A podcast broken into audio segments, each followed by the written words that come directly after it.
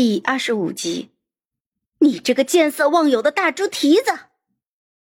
盛乔松了一口气，干笑道：“我我我尿急，憋不住了。”哦，那你去吧。盛乔赶紧跑了，赶在粉丝离场之前坐上了出租车。盛乔在车上就开始筛选照片，将拍糊了的照片都删了。到家之后就连上数据线。把每一套不同演出服的照片分开分组，打开 PS 就开始修图。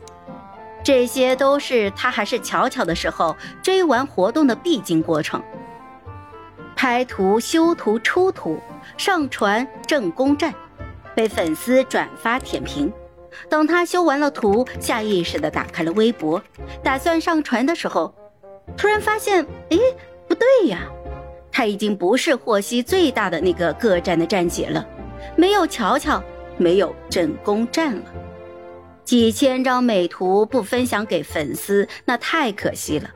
怅然若失了一会儿之后，盛乔眼睛一亮，申请了一个微博小号，ID 取作福所依，先关注了霍希以及他一系列的官方账号，再关注了霍希的超话，然后就发了一个九宫格的美图微博。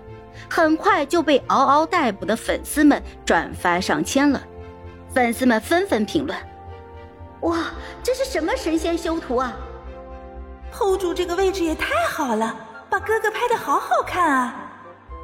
拍图技术和修图技术都是一流，给大神跪了。”也有粉丝发现福所依这个账号是刚申请的小号，连霍希都是二十分钟前才关注的。不由得就在下面提醒粉丝：最近黑粉猖獗，不要给不明身份的小号热度。盛乔倒不在意，把演唱会期间霍希换的四套演出服分别发了一组图，然后就美滋滋的洗澡睡觉了。刚躺上床，手机就一震，来电显示是我的宝贝。盛乔一个鲤鱼打挺就坐了起来。干咳了两声，才一本正经的接起了电话。喂，霍希。盛强，你嗓子怎么了？呃，喊劈了。是我开演唱会，还是你开演唱会啊？演唱会结束之后是庆功宴，霍希一轮轮的喝完酒之后回房间，已经是凌晨了。拿手机发了一条让粉丝回家路上注意安全的微博之后，随意翻了翻，看到昨天的红毯热搜，照片里的盛乔和他印象中的那个自卑懦弱的女孩是相去甚远。他想了想，就拨了个电话过去。